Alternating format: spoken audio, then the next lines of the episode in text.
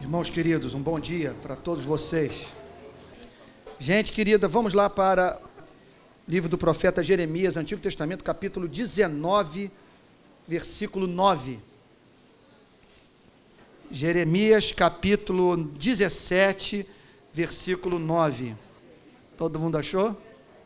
Enganoso é o coração, mais do que todas as coisas, e desesperadamente corrupto. Quem o conhecerá. Está falando sobre mim, está falando sobre você. Eu, hoje, após o primeiro culto, conversava com o médico da nossa igreja e ele dizia para mim que ele tem lutado muito contra a tentação do cinismo.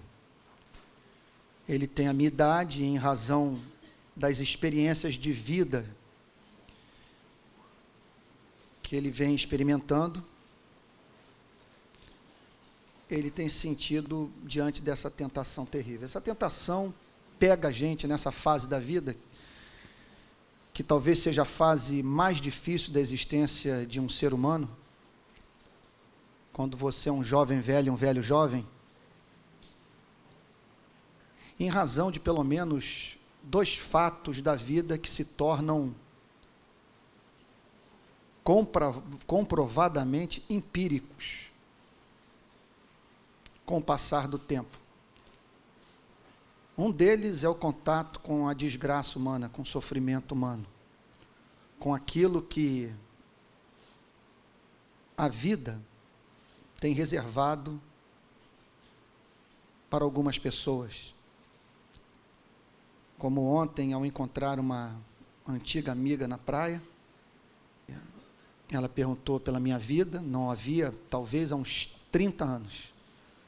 E ela perguntou pela minha vida, eu falei que eu era pai de um menino de 21, outro de 20, que tinha uma filha de um ano e dois meses. Ela virou-se para mim e disse: Casou de novo?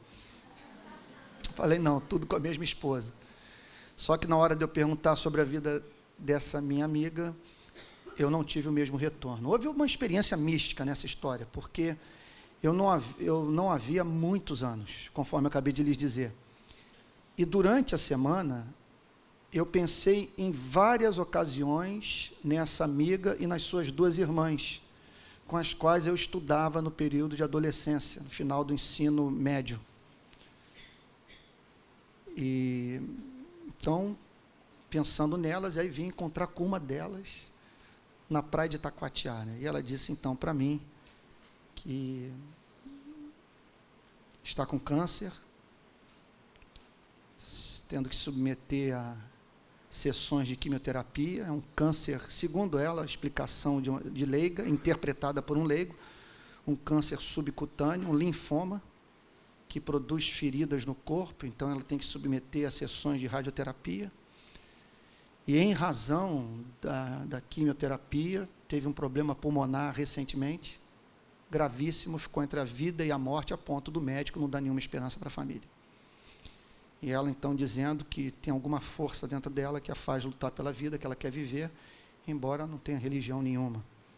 Foi aí então que eu entendi o porquê de durante a semana essas amigas terem vindo à minha memória. Acredito que Deus estava preparando meu coração para o encontro e para fazer o convite que ela disse que vai, que, que, que vai aceitar, que aceitou, que é o convite para estar na nossa igreja que nós estamos plantando lá em Niterói. Né? Então, para ouvir a pregação da palavra de Deus. Então, isso faz com que você olhe para a felicidade humana, momentânea, e seja levado a dizer algo análogo ao que Woody Allen põe na boca de um dos seus personagens num dos seus filmes. Ele vê uma pessoa dançando numa festa, feliz da vida, e diz: Coitado, não sabe que é infeliz. Esse é um lado do cinismo. O outro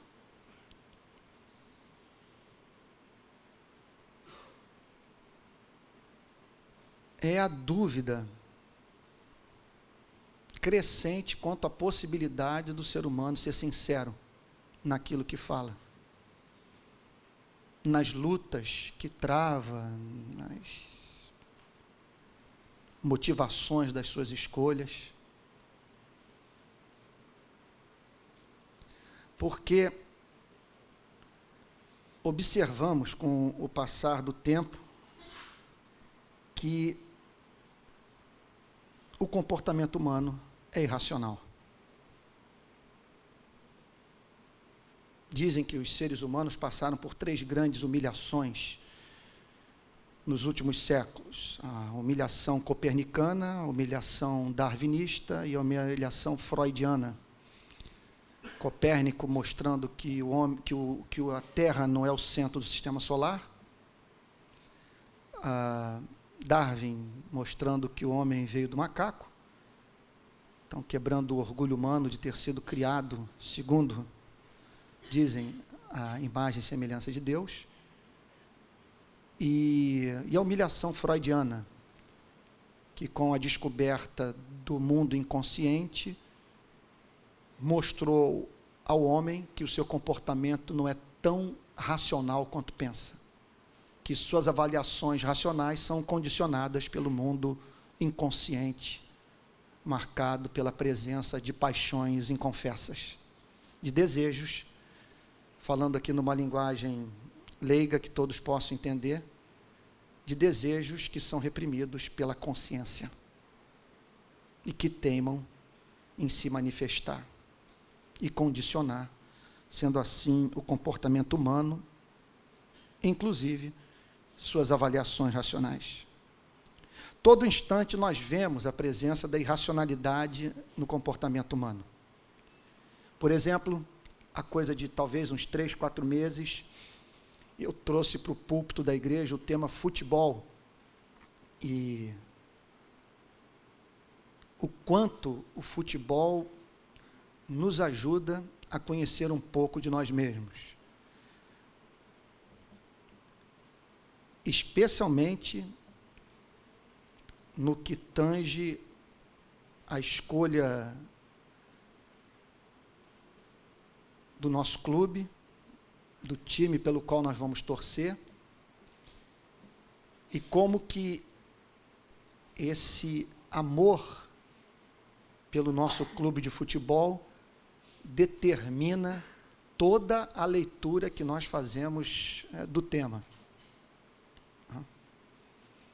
Então, inclusive e especialmente o, o fato juiz apitando uma falta numa partida de futebol. Não é impressionante? 80 mil pessoas presentes no estádio 40 mil dizem que o juiz errou, 40 mil dizem que o juiz acertou.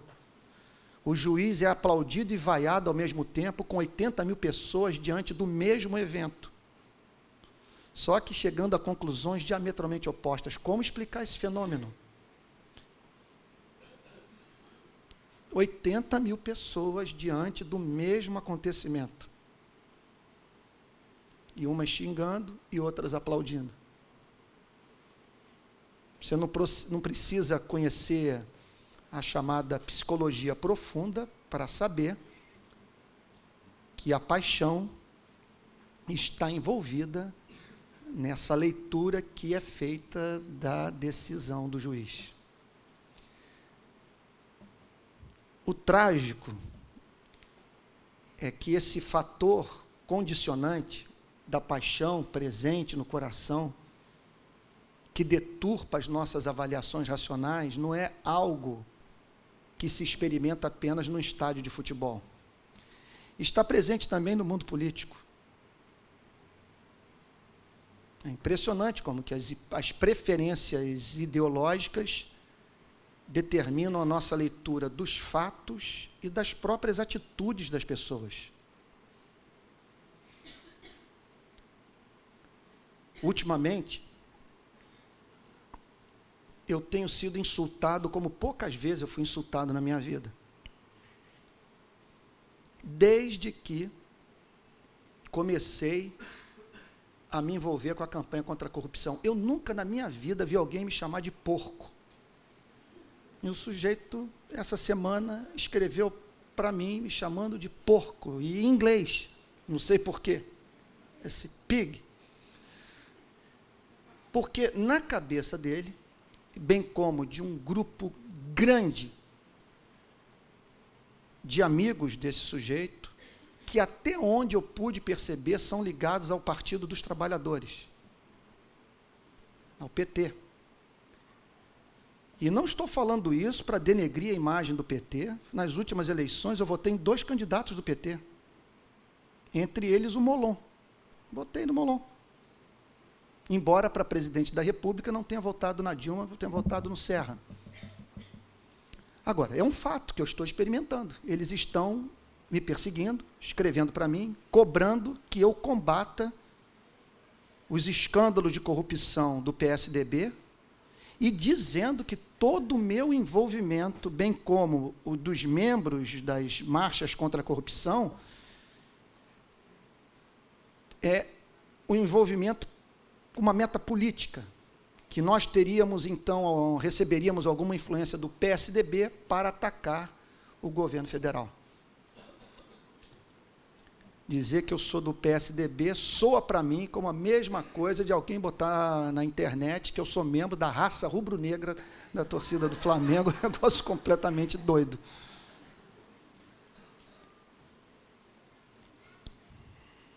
Mas o que acontece? Ali estão pessoas, me parece que pagas pelo Partido dos Trabalhadores para fazer esse trabalho na internet. São pagas, não saem da internet. Estão o tempo todo tweetando e atacando e põem o seu nome, dizendo as maiores verdades, inclusive atacando o cristianismo. E teve um que escreveu a seguinte coisa: que prefere viver no mundo com mais bibliotecas do que igrejas, e, que, e, e, e nessas bibliotecas todas sem Bíblia. Bom, tudo isso por causa da paixão ideológica. Não há dúvida com relação a isso. O duro é quando nós vemos esse elemento de irracionalidade presente dentro da própria igreja. Na minha experiência como pastor, quase que 90% das decisões que pessoas tomam de sair da igreja tem como fator motivacional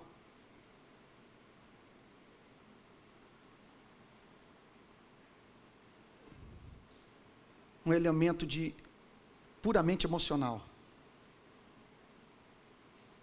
Subitamente você vê pessoa, a pessoa fazendo críticas ao sermão, à linha teológica da igreja, à, à missão da igreja. Críticas essas que não seriam levantadas se o pastor da igreja tivesse, pelo menos durante o ano, saído duas vezes para jantar com esse irmão, com essa irmã que na verdade estão acima de tudo querendo atenção, afeição, querendo ser tratados com né, de uma forma especial e muitas vezes conforme costumam ser tratados do lado de fora da igreja. Mas como o pastor não tem o dom da ubiquidade, de estar em dois locais ao mesmo tempo, não tem condição de atender essa demanda, essas frustrações ocorrem e acabam determinando saída de pessoas da igreja por motivos puramente emocionais, mas totalmente mascarados pelo discurso de que a questão é, é, é teológica, ou que tem a ver com a cultura da igreja, quando não é nada disso. Poderíamos também falar sobre púlpitos cujo conteúdo da mensagem foi mudado em razão das crises pessoais vividas pelo pastor. Poucas teologias resistem a uma amante na vida do pastor. Você de repente, deixa de pregar o que pregava, passa a pregar sobre o que nunca pregou, porque surgiu um novo amor na sua vida. E o interessante é observar como que esses pastores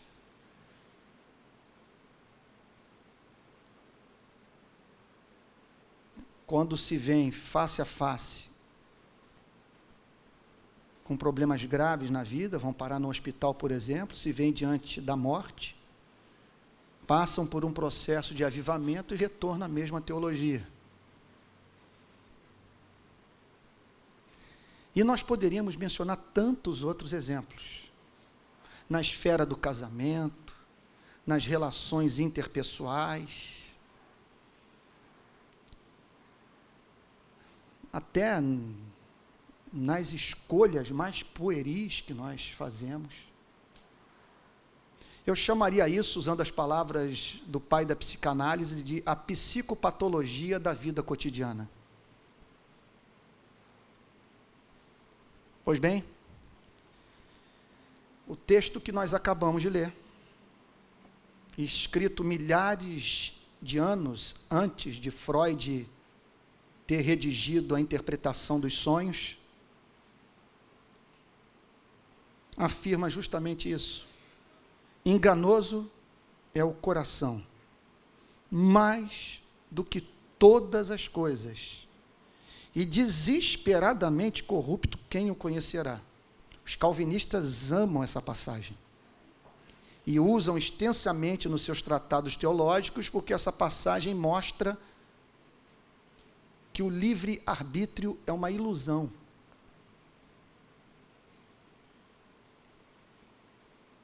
Que o homem faz aquilo que ele quer fazer, mas não é mais livre para, por si mesmo, praticar o bem em razão do fato do seu coração ser escravo do pecado.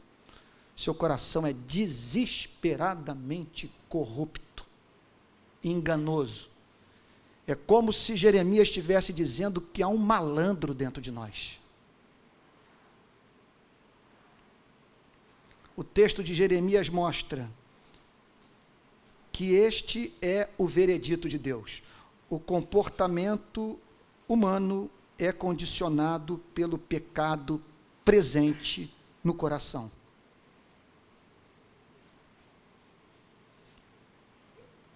O que é o coração corrupto?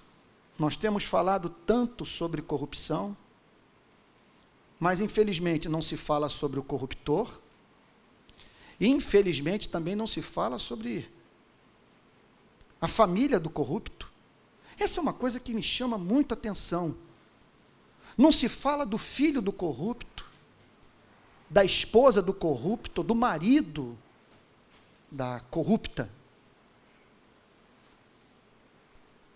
Eu não entendo como que não acontece de um garotão que está com, pai, com o pai lá no Jorge Sank, em Paris, e não pergunta para o pai, papai, com o salário que o senhor ganha, como justificar essa, nova, essa nossa viagem a Paris e a nossa hospedagem no Jorge Sank? Ou então uma esposa virar para o marido político e dizer o seguinte, querido, como que você pôde comprar essa Land Rover? Amor, como que você conseguiu? Que milagre é esse? Se for evangélica, vai dizer: veja como que Deus abençoa as nossas finanças. Porque aqui estamos nós, amor com esse salário de fome que você recebe com essa casa em Búzios, querido. Como que Deus abençoa as nossas vidas? Isso nunca acontece. E muito menos ainda nós compreendermos que a sede da corrupção é o coração humano. Desesperadamente corrupto. Sou fã da lei do ficha limpa. Mas a lei do ficha limpa não muda coração. Como educação não muda coração. Ele é desesperadamente corrupto. Quem o conhecerá não está ao alcance da melhor psicoterapia. Quem o conhecerá? O que o caracteriza? Há pelo menos três verdades que nós poderíamos falar sobre esse coração corrupto, esse malandro que nos engana, esse adversário que nós temos dentro de nós, que faria com que nós vivêssemos no inferno, mesmo que demônios não existissem. Que verdades nós poderíamos falar sobre esse coração corrupto? Em primeiro lugar, ele é sujeito ao princípio do prazer. Agostinho, que talvez tenha sido o pai da psicologia profunda, dizia a seguinte coisa: o pecado encontra a sua força na lembrança do prazer produzido pelo pecado. E era uma mensagem muito autobiográfica, porque Agostinho foi criado por um pai devasso, ele conta nas confissões, sua magno opus, que o seu pai o levava para as termas e tinha prazer de ver a resposta física do filho, o pênis ereto, naquelas termas para onde seu pai o levava para se prostituir. Essa história de vida que levou Agostinho a fazer a famosa oração: dá-me a castidade, mas não agora. E ele se sentia tão escravizado pela lembrança do pecado, do prazer do pecado, que ele foi levado a fazer a seguinte oração, que também é encontrada nas confissões: Dá-me o que me pedes, então peça o que quiseres. Porque o que estou certo é que se tu não me concederes a graça para fazer o que tu me pedes, eu jamais o obedecerei. E a explicação que ele encontrava, entre outras, era a lembrança do pecado na sua vida. E como que isso acompanhava e o ajudou a adiar o batismo e sua entrada definitiva na Igreja Católica. Que nas horas em que ele se sentia inclinado, movido, pressionado a fazer a vontade de Deus, vinha a lembrança das suas experiências sexuais. E Agostinho, então, afirma nas suas confissões que essas lembranças o escravizavam. O coração corrupto é um coração também sujeito ao amor próprio desmedido. É isso, esse é o ponto. Eu me lembro de uma vez alguém fazer o seguinte comentário sobre uma pessoa que havia pecado gravemente contra mim. Um negócio escancarado. Pecado grave, todo, todos podiam ver e tal. E essa pessoa disse para mim a seguinte coisa: Mas Antônio, ele o ama. É o que eu respondi. Eu sei disso, mas ele ama mais a ele mesmo do que a mim.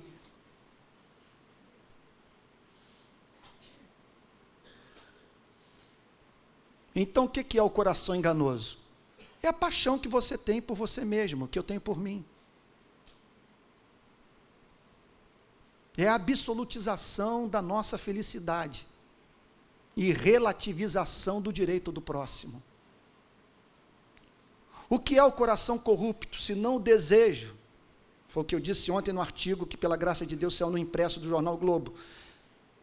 É o desejo de todo ser humano de encontrar segurança, visibilidade e poder.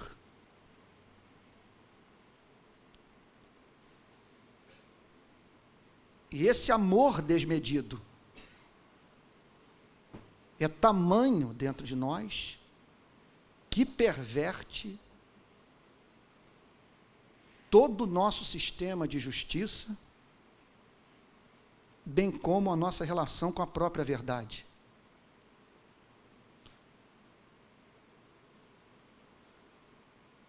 Num texto que eu vou lhes dizer é um texto que, que eu escrevi recentemente, mais subproduto. da minha tristeza, dor, decepção, do que propriamente da verdade. Embora julgue que o texto tenha um elemento de veracidade. Quando olhando para esses apelos que a gente faz pelos direitos humanos, a justiça social, combate à corrupção, a presídios superlotados e vendo a indiferença das pessoas, eu fui levado esses dias a dizer: não existe sociedade. Conceito de sociedade é uma ilusão, existem famílias.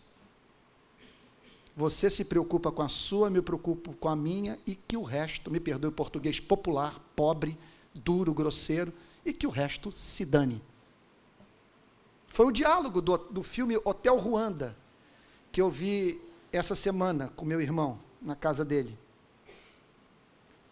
Guerra civil em Ruanda, década de 90, 1995. Os Hutus perseguindo os Tutsis. Um milhão de mortos. Os Hutus vindo com os facões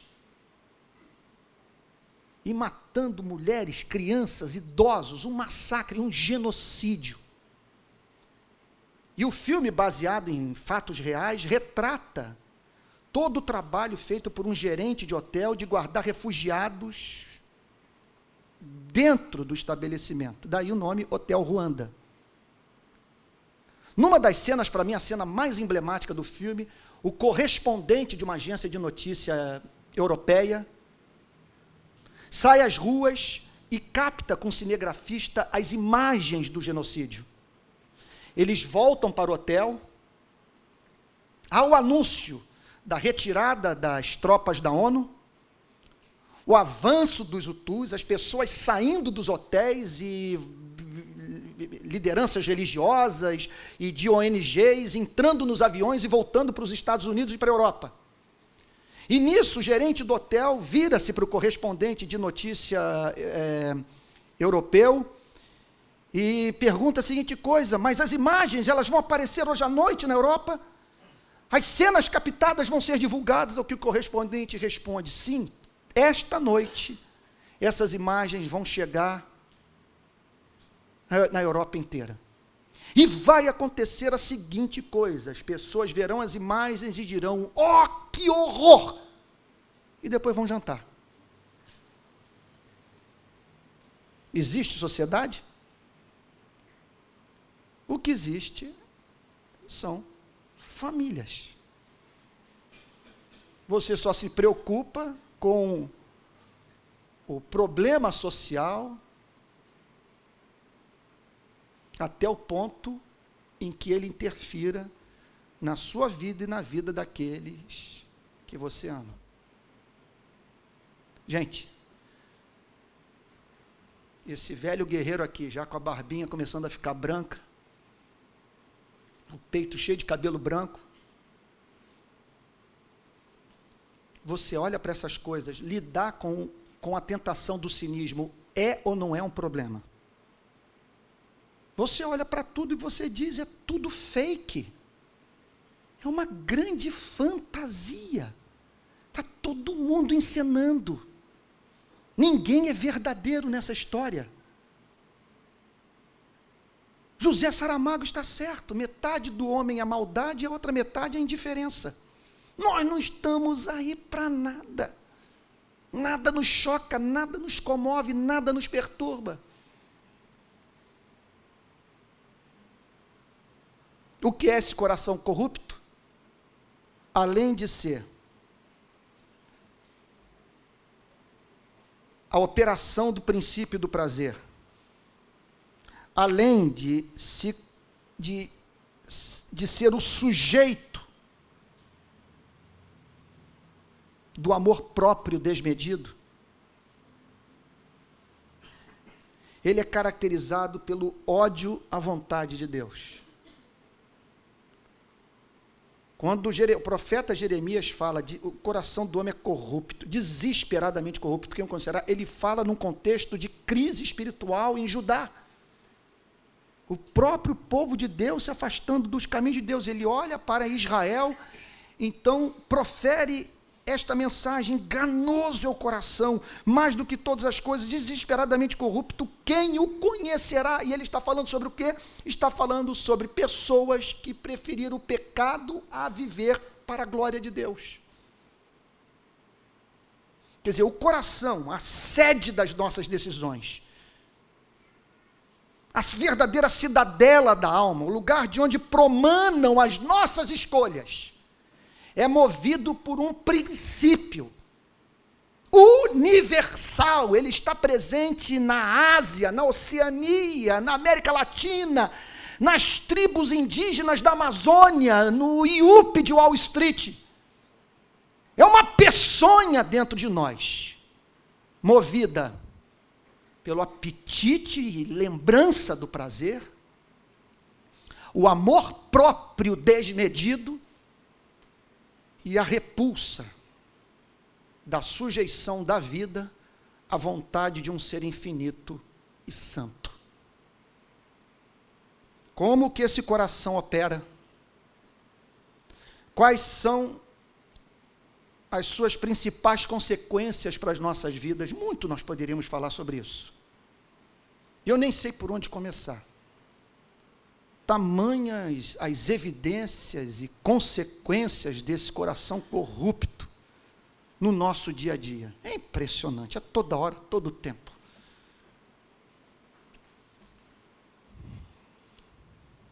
Por isso que a conversão, observem isso. O que que nos faz chorar no sermão? O que que nos levou às lágrimas no ato da conversão? Não é a experiência, não, a sensação, a percepção de que o pregador, ou o livro que nós lemos, operaram em nossas vidas como verdadeiros obstetras, sacando uma verdade que estava dentro de nós, sob os escombros das nossas paixões. Alguma coisa que era uma lembrança, que que mexia com a nossa consciência e que tentávamos abafar. E que no momento do contato com a verdade vem à tona e nos leva às lágrimas. Por quê? Porque não são as lágrimas provenientes de corações que viviam no engano por não terem acesso algum à verdade mas sim as lágrimas provenientes de corações que conheciam a verdade, que contudo tomaram a decisão de sufocá-la, de neutralizá-la, e assim impedir a verdade de governar a mente, bem como o coração. A Bíblia chama isso de arrependimento. Que quando verdadeiro, invariavelmente vem acompanhado de contrição, que é a tristeza pelo pecado praticado. Quais são as consequências desse coração enganoso nas nossas vidas? Em primeiro lugar, ele deturpa a verdade. Chama a virtude de erro, erro de virtude. Isso é o tempo todo. É o tempo todo.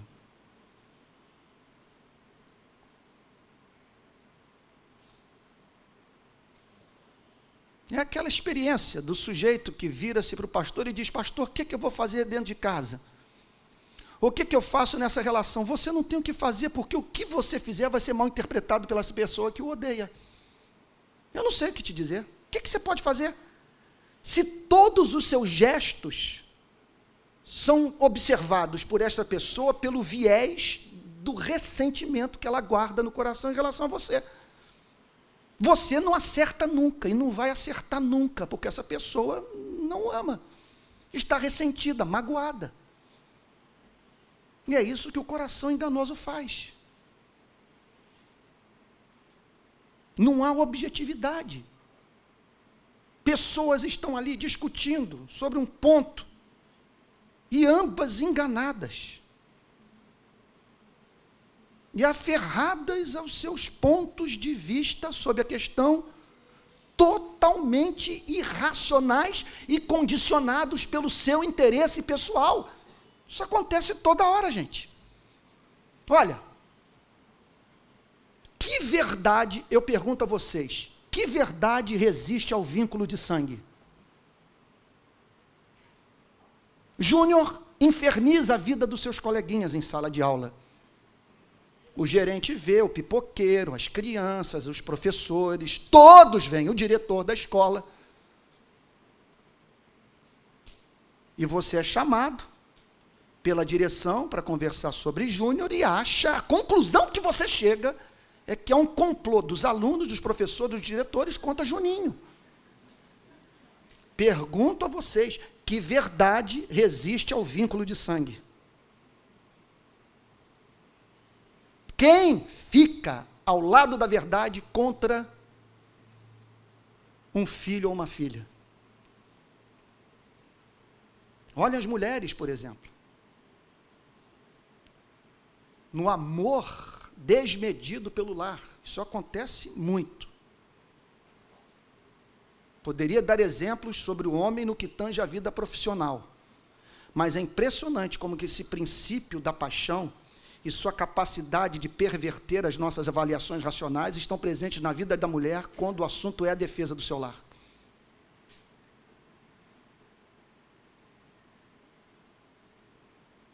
Elas são capazes de defender as maiores canalices do marido. Em outros assuntos, elas até confrontam o marido dentro de casa. Mas não venha dizer que o marido não está sendo um bom profissional, que ele não está sendo correto nos seus negócios, que ele merece ser despedido, que você vai ver, no caso de muitas mulheres, elas se levantarem contra aquele que peca por dizer a verdade. Eu não sei se C.S. Lewis está certo quando ele diz nos seus livros que ele prefere muito mais discutir sobre a cerca que divide o gramado da casa com o vizinho, com o marido do que com a mulher. Pode parecer muito machista, mas me parece que essa é uma fraqueza. Como nós vemos os homens também nos seus negócios quando o assunto dinheiro está envolvido, que são capazes de transgredir todas as regras de relacionamento justo, encontrando justificativa para as suas ações da forma mais deslavada possível. Militando nessa nessas lutas aí contra a favor dos direitos humanos aqui no Rio de Janeiro, eu observo que não há uma categoria que assuma responsabilidade pelos seus erros. Os traficantes dizem que não tiveram oportunidade na vida. Os policiais dizem que os traficantes não valem nada e que eles trabalham em condições subhumanas. O Ministério Público diz que não tem recursos para trabalhar. E, e vai por aí. O governo do Estado fala da herança maldita. Ninguém é responsável por nada. Porque o coração corrupto faz com que nós sejamos incapazes de amar a verdade contra nós. Se ama tanto a verdade a ponto de deixar a verdade o golpear. Ele perverte, portanto, a justiça. São inúmeros os casos dessa natureza. Outro dia, um amigo meu disse o seguinte: Eu perdi essa causa na justiça brasileira por pelo fato de eu ser estrangeiro. Não sei se ele estava certo, mas eu não duvido nada. Porque se nós formos parar para fazer um inventário das guerras entre os povos, nós vamos ver esse elemento, elemento racial, racial presente na maioria delas. Por que, que os Hutus entraram em guerra contra os Tutsis, pele negra? Por que os de pele branca, alemães, decidiram ampliar o seu território na Europa? Porque acreditaram no que Hitler ensinava no Mein Kampf, que as teorias de Darwin mostram que a espécie melhor de cada animal deve prevalecer. E que não há dúvida que o melhor exemplar da espécie humana é a raça ariana. E sendo este o melhor exemplar, não há povo mais sensível, mais inteligente, mais genial, é bem verdade que ele nunca apresentou uma prova científica dessa afirmação. Mas lá estava ele dizendo, e, e então apresentou o pressuposto para a guerra. 70 milhões de arianos não podem viver confinados num espaço de terra tão pequeno. Nós precisamos ampliar o nosso território. Coração enganoso.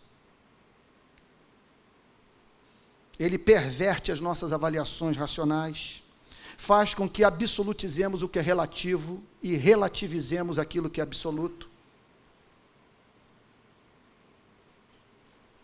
Eu diria que o ministro do Evangelho que fez um bom casamento, ele é mais propenso a guardar o seu calvinismo até a morte do que aquele que teve uma experiência familiar desastrada ou que veio a viver uma experiência extraconjugal. Na minha experiência no Brasil, é muito difícil a teologia de um pregador resistir a um caso extraconjugal.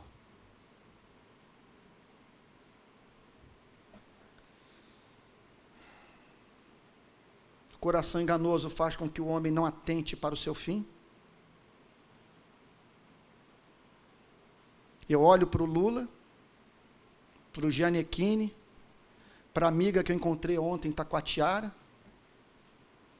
me vejo diante de uma evidência cachapante que a vida é dura, curta e incerta, e olho para a nossa raça vivendo como se fosse eterna. Ao que atribui isso? O veredito bíblico é só um: o coração do humano, que é enganoso, que faz com que nós nos dediquemos mais aos nossos hobbies do que a palavra que nos sustenta no momento da luta. Ele condiciona o que o homem lê, os pós-modernos têm dito a exaustão, algo que não pode ser absolutizado, mas que não deixa de ser verdadeiro, que quando o autor de um livro termina de escrever sua obra literária, ele morre no minuto seguinte.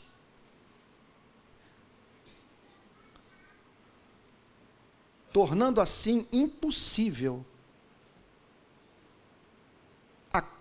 comunicação entre ele e os seus leitores, pelo simples fato de depois da obra literária ter sido escrita, ela vir cair nas mãos de pessoas que vão ler o livro de acordo com os seus interesses. Gente, como explicar o não envolvimento da igreja com direitos humanos, com o pobre, com a justiça social, tendo tantas passagens bíblicas que tratam sobre o tema. Nós, essas passagens simplesmente se tornam invisíveis, em razão do fato de procurarmos caçar na Bíblia aquilo que é interessante para a promoção da nossa felicidade, não da transformação do nosso coração.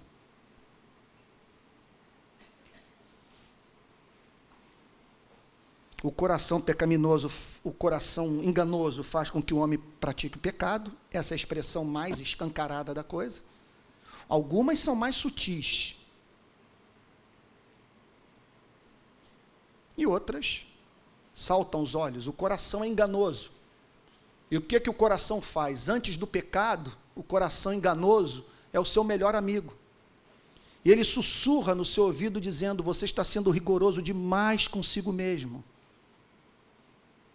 Se você continuar assim, isso vai levá-la à loucura. Você tem o direito de ser feliz. Tem o direito de ser livre. Ninguém tem o direito de se envolver na sua vida e determinar suas decisões. Mas depois que vem o estrago, o tropeço, a vergonha, a humilhação. Esse mesmo coração pode se virar para você e apresentar um caminho de compensação do pecado totalmente baseado em desempenho humano. E você pode se tornar um ativista social, um grande contribuinte da igreja. Vai ser a alma mais generosa do corpo de Cristo. Por quê? Porque o seu coração fez com que você não encontrasse caminho melhor para restaurar a sua relação com Deus, que não fosse o caminho da performance do desempenho. Por isso que nós encontramos o apóstolo Pedro, depois de ter pecado contra Cristo, negando três vezes, sozinho, carregando as redes cheias de peixe para a praia do mar da Galileia. Num exercício de compensação tão presente em nossas vidas, vidas essas condicionadas por esse coração que a Bíblia chama de enganoso. Coração enganoso. E esse coração enganoso pode nos levar à prática do bem. Alguém já disse que as virtudes dos não convertidos são vícios esplêndidos. Porque encontramos pessoas fazendo o que é correto pelo motivo incorreto. Gente, essa é a nossa história. Não estou falando de batalha espiritual, não estou falando aqui de demônios que nos tentam, estou falando de um grande adversário das nossas vidas que está dentro de nós, que faz com que deturpemos tudo.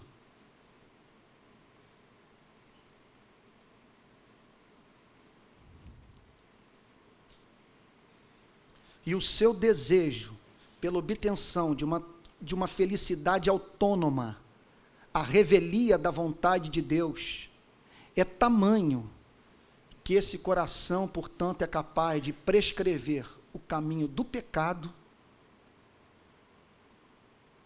como vereda para obtenção da felicidade pessoal.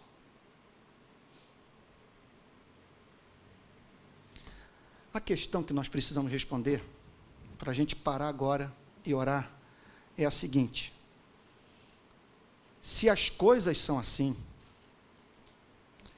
se o nosso amor por ideologia, pelos nossos filhos, por nós mesmos, se as nossas experiências passadas, se as influências da cultura vigente, sabe, no país onde nós fomos criados, se os nossos traumas de infância, se tudo isso se constitui em fator condicionante das nossas avaliações racionais, fazendo com que venhamos a proferir as maiores iniquidades e o pior de tudo, estando absolutamente certos que afirmamos a verdade.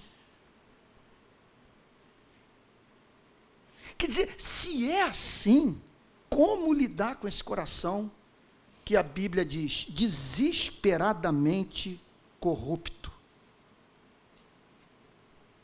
Impossível de ser conhecido pelo homem. Como lidar com ele? Quero apresentar cinco formas, resumidamente, falando sobre essa questão. Como lidar com o coração corrupto. Primeira coisa que precisa, você precisa saber é o seguinte: é algo que excede suas forças.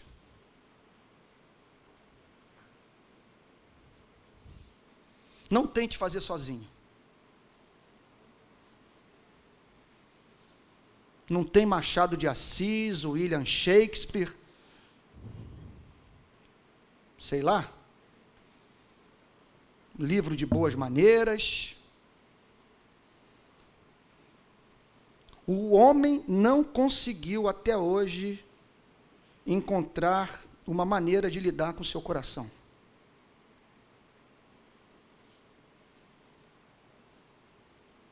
Nesse ponto, o Estado é completamente impotente.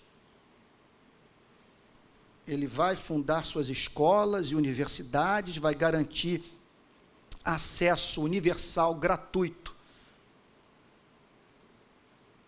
a uma boa rede de educação, mas nada disso oferecerá tratamento para os males do coração. Se nós olharmos no Antigo e no Novo Testamento, a Bíblia nos ensina que só tem um no universo que é capaz de mudar o coração humano. É o próprio Deus na pessoa do Espírito Santo. Por isso que todas as promessas bíblicas referentes à transformação da vida de um homem apontam para a chegada de um dia em que Deus vai dar ao homem um coração novo. Dar-vos-ei um coração novo. Quando Davi adultera com Batseba, é confrontado pelo profeta Natã, e assim tem contato com seu coração enganoso, que o fez se afeiçoar pela mulher do seu melhor general e armar e maquinar a morte de Urias, Davi redige o Salmo 51.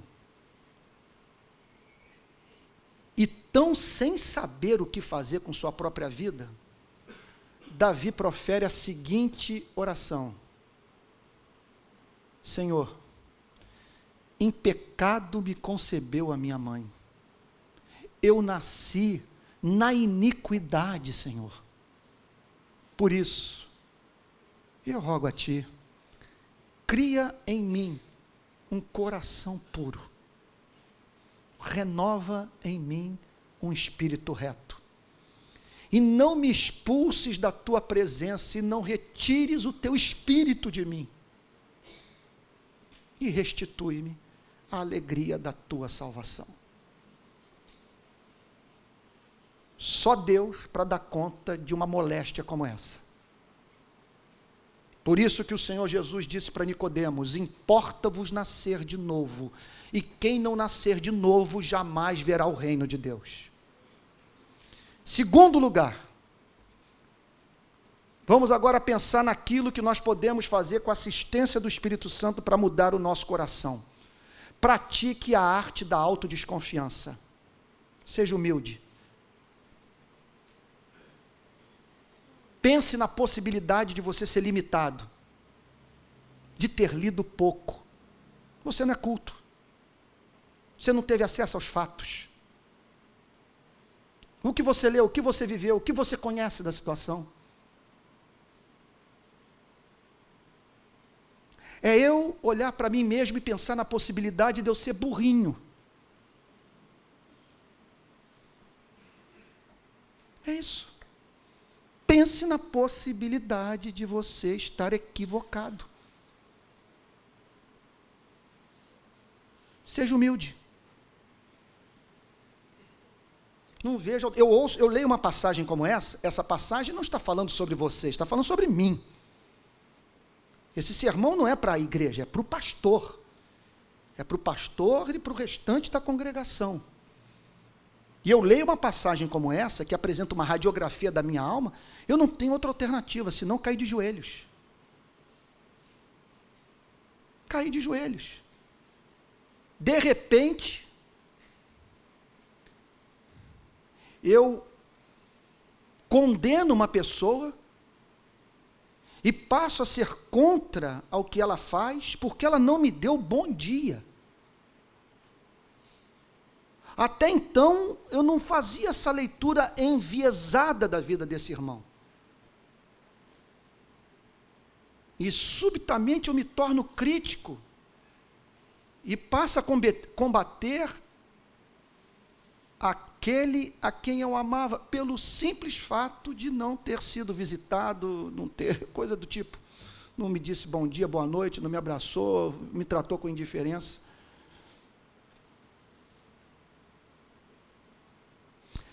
Em outras palavras, pense na possibilidade da sua vida ser regida pelo mesmo princípio que o leva a lidar com futebol. Não tente me convencer que o Botafogo não é a, a, maior referência do futebol brasileiro, você não vai nunca conseguir isso. Não tem jeito. Ontem eu saía do engenhão, todo mundo arrasado, né? Cabeça baixa, aquele silêncio, aquele túmulo, eu tenho que tirar alguma coisa da cartola lá para a gente né, levar o moral.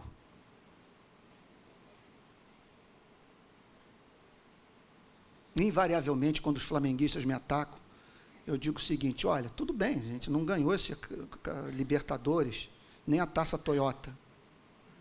Mas nunca houve na história do futebol brasileiro um time que tenha dado cinco jogadores para o Brasil ser campeão, cinco titulares. Eu acho que isso nunca vai se repetir. Em 62, o time era praticamente todo Botafogo. Garrincha levou o time nas costas, sem Pelé, que saiu no segundo jogo. Até para falar sobre essas bobagens, eu falo com paixão. Mesmo no púlpito. Por quê? Porque quem está falando sobre o Botafogo é um homem de 49 anos, mas que com oito anos de idade foi levado para o seu pai pelo Maracanã. Pai que poderia ter sorcido pelo Flamengo. A história poderia ter sido outra. Minha mãe poderia ter dito o fato da, da relação deles, que eles se conheceram num baile do Flamengo. Meu pai conheceu minha mãe, meu pai caixinha, policial, conheceu minha mãe no baile do Flamengo. Mas meu pai, com sete anos, me levou para o Maracanã, me apresentou o Jairzinho. Não teve jeito. Predestinação. Então, o que, que eu tenho que fazer? É, pensando nesse programa humorístico, calçar as sandálias da humildade. E pensar no fato de eu ser botafoguense em outras áreas da vida. Por exemplo, eu sou protestante. Durante anos na minha vida, eu tive um especial apreço pela cultura norte-americana e dos países do norte da Europa. E hoje eu percebo que minha predileção era, de uma certa forma, crítica. Que eu nunca tive acesso à totalidade dos fatos, como jamais o terei. E que o fato de uma cultura ser protestante não significa que essa mesma cultura não tenha trazido desgraça para a humanidade. Porque não existe na história do homem a experiência de um país ser cristianizado na sua totalidade. E hoje eu me pego acreditando em coisas que eu não acreditava.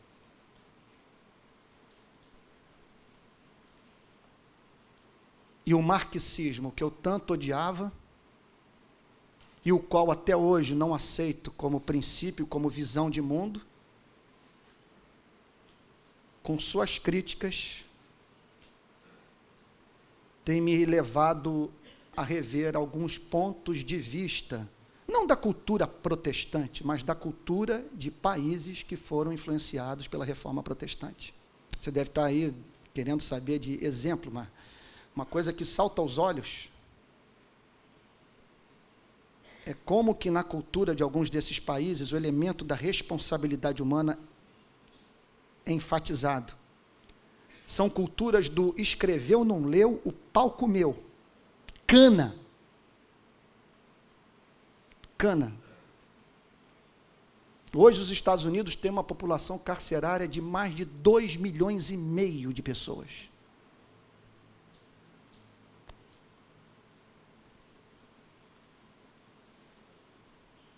E eu acreditava naquela história do condenar o Estado babá, que nós não devemos é, criar a cultura do Estado babá. Porque o pobre é responsável pelas suas escolhas, pelas suas decisões, pelo destino de sua própria vida que ele próprio traçou.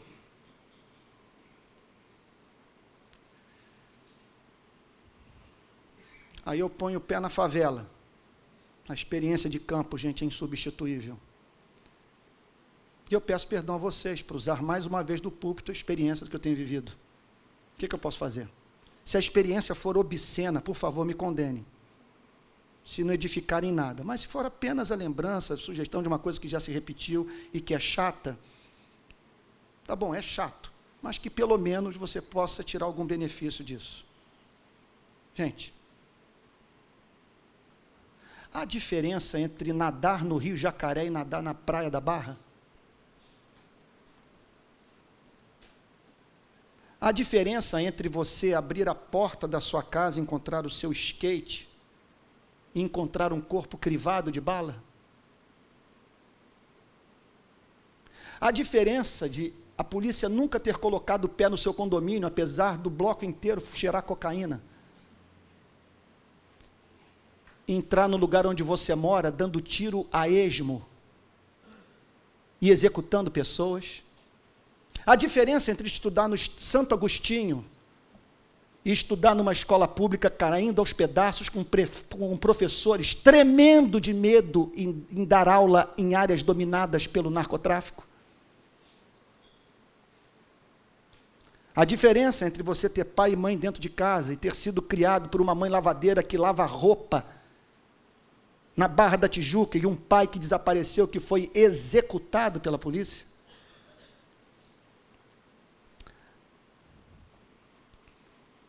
A diferença entre você pegar o seu carro que papai comprou, botar sua prancha de surf em cima e ir para a praia da Macumba surfar. E não ter metro quadrado de área de lazer na comunidade onde você foi criado. Isso elimina a responsabilidade humana por completo? Não. Mas diminui. A quem muito foi dado, muito lhe será cobrado. Isso é um princípio bíblico. E aí eu levo essa paulada de cara. Eu acreditava que o Brasil era o país da impunidade. Foi outra paulada que eu vivi, que eu experimentei. Até parar na Polinter, junto com o doutor Gregório, doutora Fátima e outros tantos irmãos aqui da igreja. Aí, eu que julgava que as leis eram frouxas, e que se punia pouco, de repente eu vejo uma massa de garotos de 18 a 25 anos, todos iguais, de pele negra, aquele cabelinho cortadinho, pardos, aquela cor desbotada.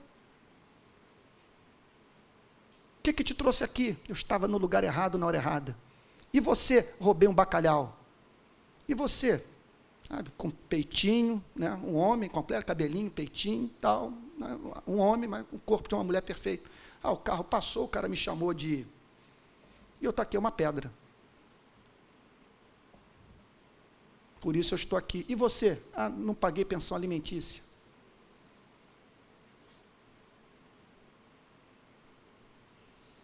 Aí eu descubro que o Brasil não é o país da impunidade. O Brasil é o país da impunidade no que tange aos crimes do colarinho branco. Mas para negros e pobres, não é mesmo. As nossas celas estão lotadas desse tipo de gente. Com a conclusão que eu cheguei, Antônio, baixa a bola. Para para ouvir mais. Não fale sobre aquilo que você não conhece. Você foi lá, botou o pé lá. Você ouviu as pessoas. Você tratou de todos os lados da questão. Outro ponto. Insista na prática do autoexame. Não deixe de praticar o autoexame, de se sondar, fazer perguntas ao coração. Procurar conhecer os seus motivos inconfessos. Isso é de fundamental importância. Se examinar, fazer perguntas. Afinal de contas, por que, que você está defendendo com unhas e dentes essa causa? Por que, que você é contra essa pessoa? Será que você é contra as ideias dela ou o fato do nariz dela lembrar o nariz do seu tio?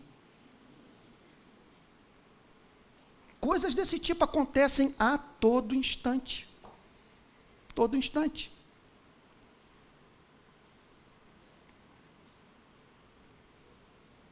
Orar. Não deixe de orar. Apresentando seu coração a Deus dizendo: Senhor, se esse é o teu veredito com relação à vida humana, compadece de mim, Senhor. Não permita que eu esteja à mercê de mim mesmo. Cuida do meu coração, que é capaz de fazer com que eu me envolva com um erro estando absolutamente certo de estar ao lado da verdade. E por fim, ande com pessoas diferentes. Essa é a minha experiência. Eu saí da igreja nos últimos quatro anos e meio. Estou em contato com sociólogos, antropólogos, jornalistas, repórteres, policiais, lideranças comunitárias não cristãs. Porque sabe o que tá, pode estar tá acontecendo? Você faz parte de um grupinho de gente doente, e um alimenta a doença do outro. Vocês conversam sobre os mesmos assuntos sempre, como que um reforça o ponto de vista do outro, vocês acham que todos estão certos. Eu sou calvinista. Essa militância não me demoveu do meu compromisso com o credo apostólico e com a confissão de fé de Westminster. Continuo crendo na inspiração das Sagradas Escrituras. Mas essa história de viver no mundo dos calvinistas, só participar de congressos com calvinistas. Nevermore. Nunca mais. Porque hoje eu olho de fora para dentro e vejo que os calvinistas são menos calvinistas do que pensam. Que muitos são mais da direita republicana americana do que calvinistas. São mais moralistas do que calvinistas, são mais conservadores do que calvinistas. São protestantes que não protestam. E outra coisa que eu nunca posso deixar de me esquecer é que os demônios são calvinistas. Porque o fato da pessoa professar fé na verdade não significa que essa pessoa tenha a verdade no peito e pratique a verdade. Os demônios creem em Deus e tremem. Então, qual é a tarefa da igreja? Mantém sua confissão de fé. Mantenha sua referência teológica, a partir da qual faz suas avaliações morais, doutrinárias. Mas vamos oxigenar a igreja. Vamos pensar na possibilidade de aquele por quem não temos simpatia ter a verdade nos lábios e ter o que nos ensinar. Conclusão desse dificílimo sermão.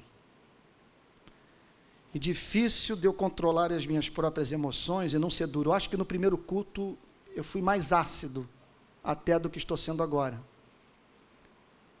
E me arrependi. Agora peço que os irmãos que estiveram no primeiro culto compreendam. É um negócio tão escancarado, é tão claro, o engano é tamanho que a vontade que dá é de cair de pau nesse problema.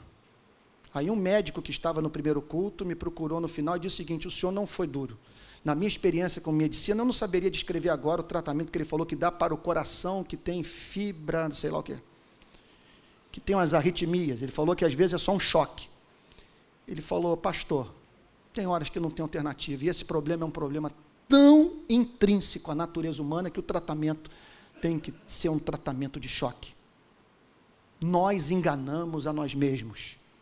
Nós pervertemos a justiça e a verdade por causa desse coração enganoso, desesperadamente corrupto. Sendo assim, a nós nos cabe reconhecer o problema, cair de joelhos diante de Deus e fazer a oração que o rei Davi fez no Salmo 51. Vamos encerrar o culto orando? Vamos ficar de pé. Abra sua Bíblia no Salmo 51 para a gente fazer a oração final. Vou pedir o seguinte: que você faça dessa oração a sua oração. Eu vou ler e peço que você acompanhe em silêncio.